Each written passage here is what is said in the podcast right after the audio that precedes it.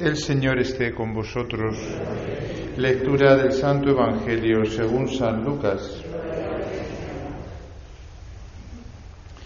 Los padres de Jesús solían ir cada año a Jerusalén por la fiesta de la Pascua.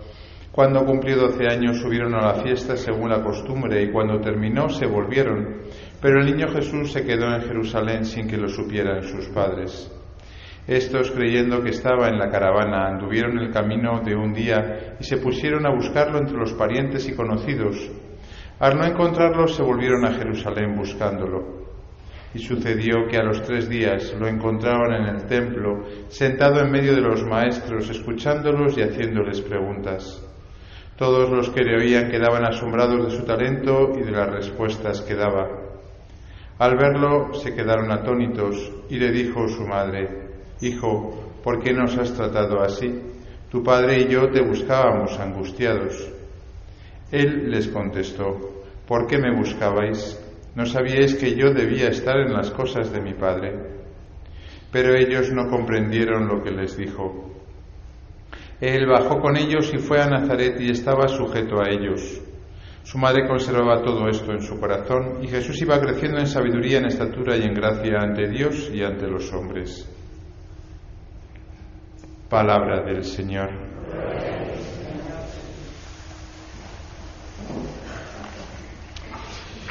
Queridos hermanos, hace cosa de un mes estaba yo hablando con una madre de familia que tiene varios hijos, ¿no? Y preguntándole por los hijos, me decía, hablando de uno de ellos, este se lo ha montado muy bien, se lo ha montado muy bien. Se ha ido al extranjero, está viajando mucho, está conociendo muchas personas, no tiene cargas y se lo ha montado muy bien. Y a mí la verdad es que me sorprendió, porque, bueno, pues una persona que tiene varios hijos, ¿no? Que ha formado una familia, que, que tiene una casa en propiedad después de haberla pagado, ¿no? Que diga que su hijo se lo ha montado bien porque viaja y está en el extranjero y, y conoce mundo, ¿no?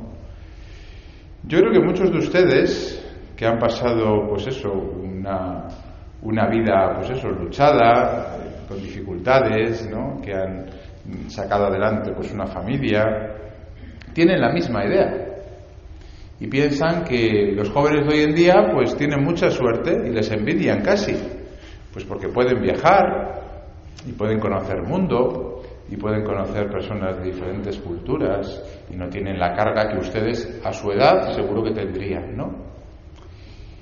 Y yo me pregunto que por qué les envidian. Y yo que he vivido todo eso, gracias a Dios, yo tuve la suerte de poder ir al extranjero y de viajar y de hacer todas esas cosas que ustedes envidian, yo me pregunto por qué envidian a los jóvenes. No sé qué es lo que vemos ahí, que es, pues no sé, tan atrayente. Quizá porque ustedes no lo han vivido, pues no han tenido pues la experiencia que yo he tenido de vivir eso y decir, hombre, está bien viajar, está bien, conocer mundo. Está bien decir, pues ya está, comparto pino, piso con un filipino y un eh, checo y, un ruso. Y, y, lo pongo en mis redes y queda todo como muy exótico, ¿no? Y, y mando un vídeo desde las cataratas de Iguazú, que no sé ni dónde están. Pero realmente eso es lo que nos hace felices en la vida. Realmente eso es lo que nos desarrolla, lo que hace que nosotros eh, llevemos una vida plena y, no sé, realizada, podríamos decir, ¿no? Hoy, si los jóvenes hacen eso, es porque ciertamente la sociedad no les da seguridad, ¿no? Para poder formar una familia, pero ellos también se han autoconvencido de que una familia es una carga, Quizá porque nosotros hemos repetido demasiado que una familia es una carga, que unos hijos son una carga y que quizá no merece la pena. Y ahí tenemos a la sociedad. No tenemos hijos. Si los tenemos, los tenemos tardísimo. La media de edad hoy en día para tener un hijo son 32 años en la mujer. Y hay más mujeres de 40 con hijos que de 20 y poco. Y aún así seguimos diciendo que qué bien por nuestros hijos y que qué bien se lo montan. Detrás de esa idea está la falsedad de que lo dificultoso en la vida no merece la pena, porque claro, si yo con 25 años o veintitantos me casé y empecé a tener hijos y empecé a pagar una hipoteca, pues ciertamente que no pude viajar como están haciendo hoy en día los jóvenes, no puede conocer mundo y no puede subir fotos con chinos, australianos y filipinos desde la catarata de Iguazú. ¿Pero es que realmente eso es lo que da felicidad? No sé, háganlo si realmente tanto a ustedes les parece que lo que hacen sus hijos es lo que da la felicidad, háganlo, porque yo lo hice con 23, 24 años y dije, está bien, pero esto a mí no me da la felicidad. Por eso hoy en día la familia que se ha llamado ahora tradicional, ¿no? Es decir, un hombre y una mujer con sus hijos, ¿no? Es denostada. Y en la mente de los jóvenes se entiende que quien con veintipocos años, opta por una familia tradicional, pues es un carca y que lo único que está haciendo es amargarse la vida. Porque, claro, pues con hijos y una hipoteca y una serie de cargas, pues ya no puedes disfrutar de la vida. Y me pregunto yo si ese disfrutar de la vida llena el corazón de los jóvenes que se están suicidando uno detrás de otro. Y hay que ver las estadísticas.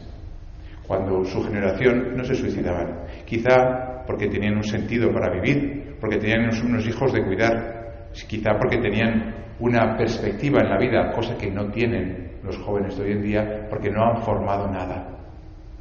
La familia, que ahora llamamos tradicional, pero que es la única definición de familia, un hombre y una mujer con los hijos que Dios les dé, la familia no es algo accesorio. La familia forma parte del plan de Dios. Es verdad que luego puede haber circunstancias, ¿no? Personas que se quedan solteras por razones diversas, personas que se consagran. Bueno, pero en general, como vocación universal, el ser humano está creado para formar una familia. Y por eso desde el capítulo primero del Génesis se dice, un hombre y una mujer, varón y, eh, hombre y mujer los creó Dios. Y no juzgamos a los que tengan otro tipo de relaciones o establezcan otro tipo de, eh, parejas, llamémoslas, eh, de hecho o, o como las quieran ustedes llamar. No los juzgamos.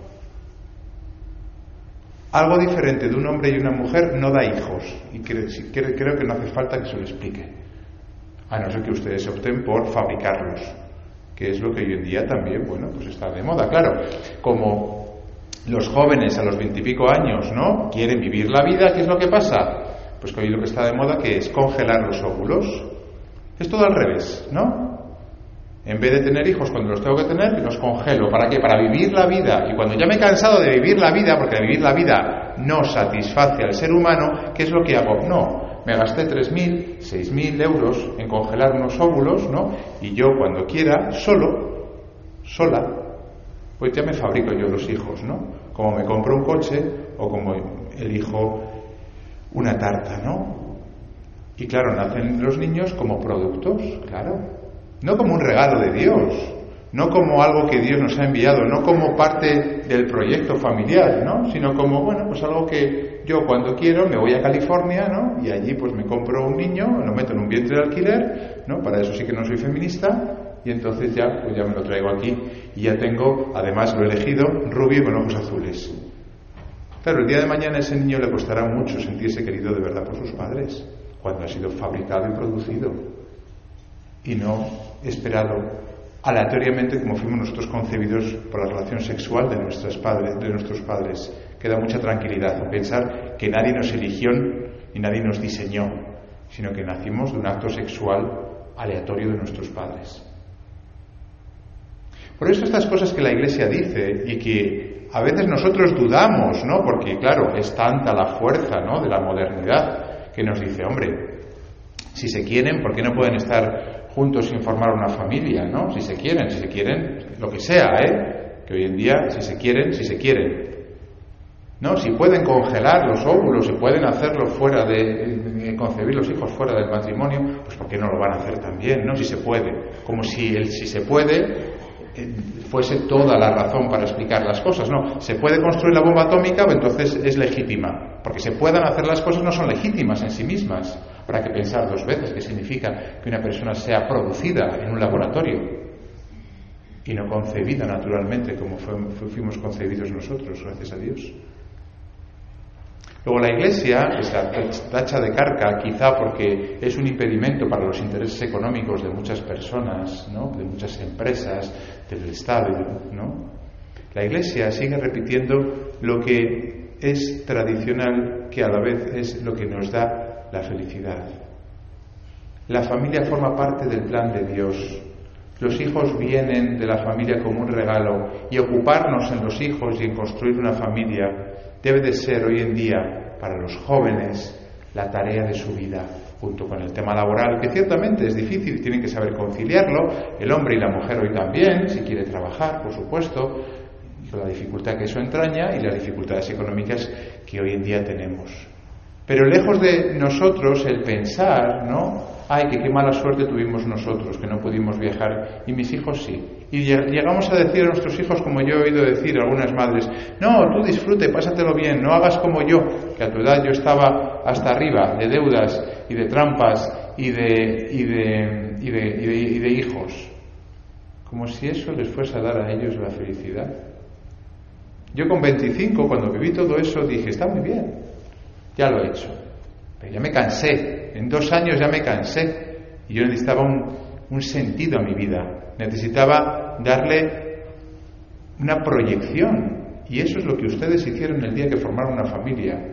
Es verdad que luego las dificultades nos pueden hacer creer, ¿no? Que todo el agobio de los hijos y la carga económica y social, ¿no? Pues es de alguna manera pues malgastar la vida. Pero es que estamos hechos para gastar la vida.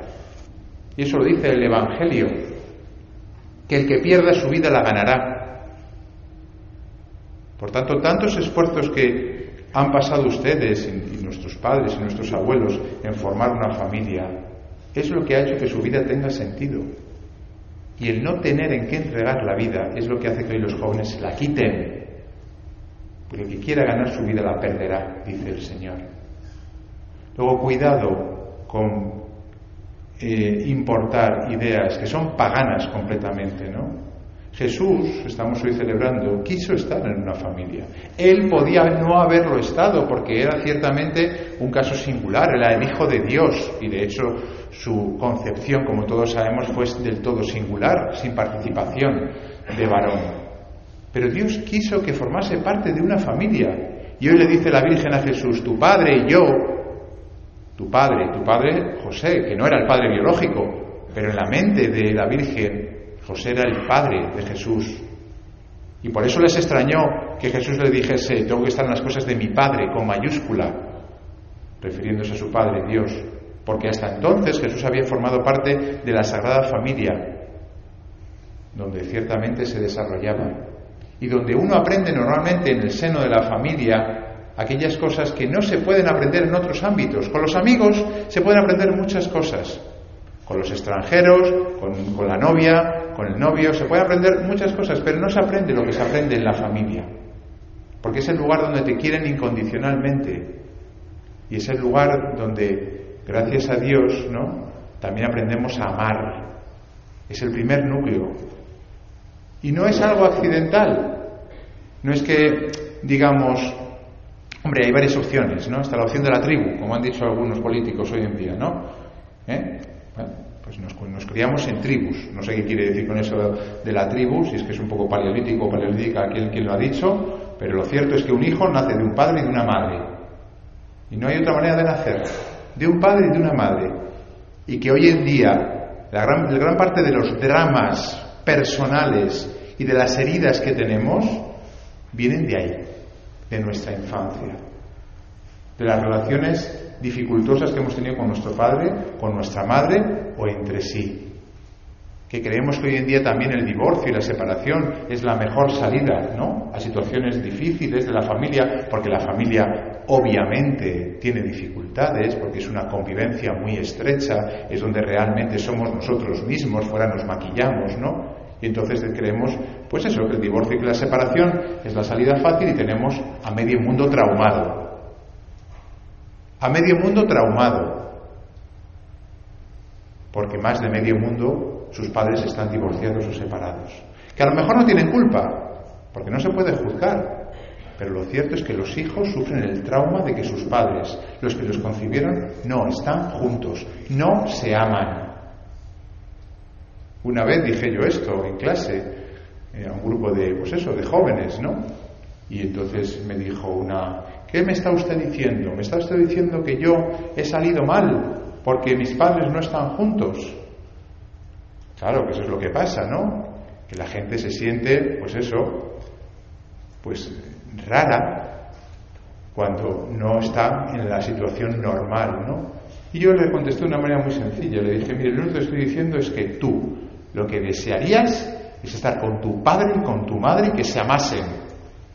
Eso es lo que te he dicho, y eso es lo que no tienes, y eso es lo que desearías, y eso no me lo puedes negar.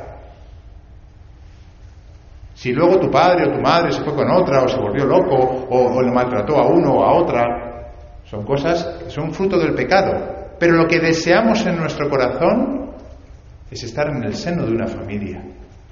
Es que nos quieran en el seno de una familia y es nosotros formar una familia. Lo dice también el libro del Génesis, que dejaremos a nuestro padre y nuestra madre para formar una familia.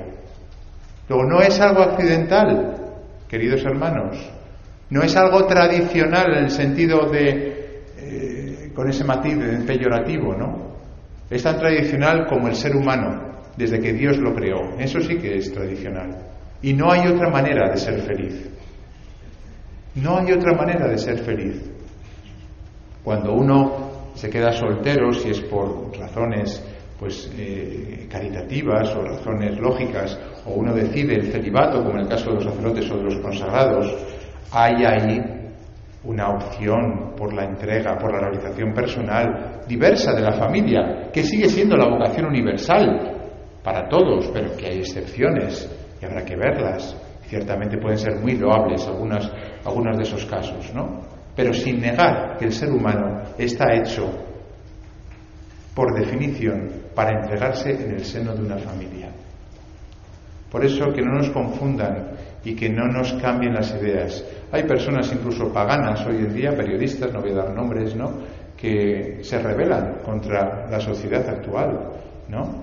y que critican la baja natalidad, por ejemplo, que critica la idea de que alabemos a las nuevas generaciones porque viajan y, hacen Erasmus como si eso fuese muy difícil. No, eso no es montarse bien la vida, señora. Eso es malgastarla. Y eso habrá que hacerlo con 20 años, con 22, con 23. Pero llega un momento en el que al final esas personas tienen el síndrome de Peter Pan. No saben crecer. No pueden hacerse maduros. Y hay que empujarles a empezar una familia. Con lo difícil que es, sí, con lo difícil que es convencidos de que la opción que nosotros tomamos el día que nosotros nos complicamos la vida casándonos, teniendo hijos, es lo mejor. Porque no hay gloria sin sufrimiento. Lo llevamos en las camisetas bien puestas cuando hacemos el camino de de Santiago. No hay gloria sin sufrimiento. Pero, ¿qué pasa? Que nosotros el sufrimiento de nuestras vidas a veces nos subnubila y nos hace desear a nuestros hijos y nietos la perdición de sus vidas. ¿Para qué? Para que viajen por ahí por el mundo, para que conozcan a gente extranjera, eso es muy fácil de hacer hoy en día. Si te compras un billete hoy en día, te vas a, cualquier sitio y lo tienes hecho. Lo difícil es formar una familia. Dios es familia, Jesucristo es familia. Luego también ha querido que el ser humano sea familia. Que no nos dejemos robar, pues lo más grande que tenemos, quizá, la familia. Y por eso en nuestros días, ¿verdad? Cuando echamos de menos a seres queridos que ya han fallecido, que vivieron con nosotros la Navidad, nos ponemos tristes, ¿verdad? Porque es algo muy grande la familia, porque no es algo accesorio.